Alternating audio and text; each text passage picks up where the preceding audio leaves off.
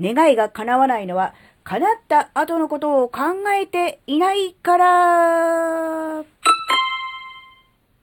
あずききなこがなんか喋るってよ。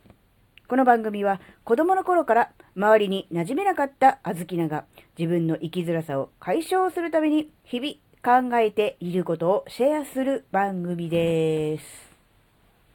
こんにちは、あずきなです。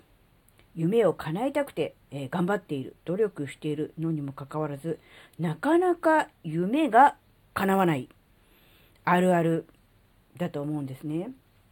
で、まあ、あずきなにもね、叶えたい夢はあり、それに向かって努力をしているっていうことはあるんですが、えー、なかなかね、叶わないなって思った時に、なんだろう、努力が足りない、あるいは努力の方向性が間違っているっていうのがね、まあ大体まあ二大要因じゃないですか。まあ大抵この二つじゃないですか。それに加えてもう一個あるなって思ったんですよ。それが結局その努力でその夢を叶えた、願いが叶った。あと、その先どうなりたいか、どうしたいかっていうことまで考えていないから、目先のね、今あるその、えー、叶えたいことに、なんだろうな、それが叶っちゃうと、もうそこで終わっちゃうそっから先、まあ、行き止まり、宙ぶらりのような感じがするから、それが嫌だから、あるいは怖いから、あえて自分でブレーキをかけているっていうところがあるのかなってちょっと思ったんです。すごく矛盾してますよね。だって願いを叶えたいんですよ。やりたいことがあって、それに向かって、えー、ひた走ってるわけで、努力もしてるわけです。にもかかわらず、心の奥底では、その願いが叶ってしまうと、その先、自分が何を目標にして、何を目指して、え生きていけばいいかが、えー、ないので、分かっていないので、うん、怖いということで、なるべく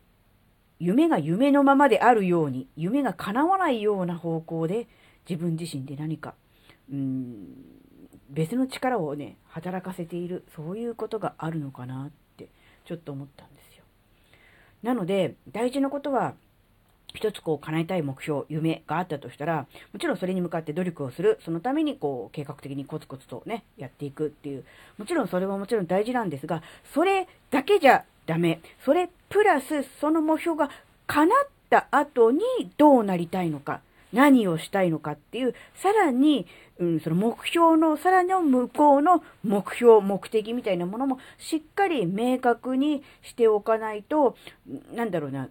言うなればこう、チェックポイントがありますよね。こう自分でこうマラソン走ってて、で、あのポイントまで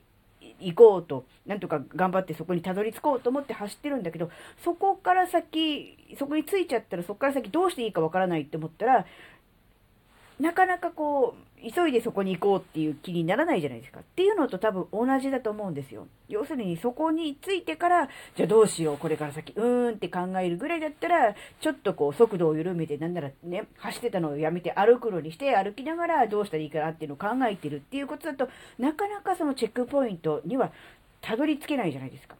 なので、もう早いうちに、もうその目標、やりたいことを決めたら、その先、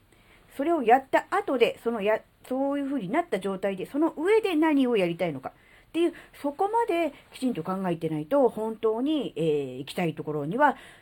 永遠にたどり着かないんじゃないかなっていうことに、気づきました。なので、もしかして、あずきなと同じようにね、えー、夢や目標あって頑張ってる。でもなかなかそれが叶わないっていう人はね、もしかしたら自分自身でブレーキを踏んじゃってる。自分自身でなるべく早くそこに着かないように何か策を講じているっていう、そういう、なんだろう、相反する、矛盾する力をね、働かせてしまっている可能性があります。なので、早めにそれに気がついて、ね、そうじゃなくって、えー、早めにそこにたどり着いても、そのからさ、こ、からまだ先があるんだっていうところに、えー、思いがね、えー、いけるようになると、うん、まあ言うなら全速力でね、えー、寄り道せずに、まっすぐにその目標地点に行くことができるかなっていうふうに思いました。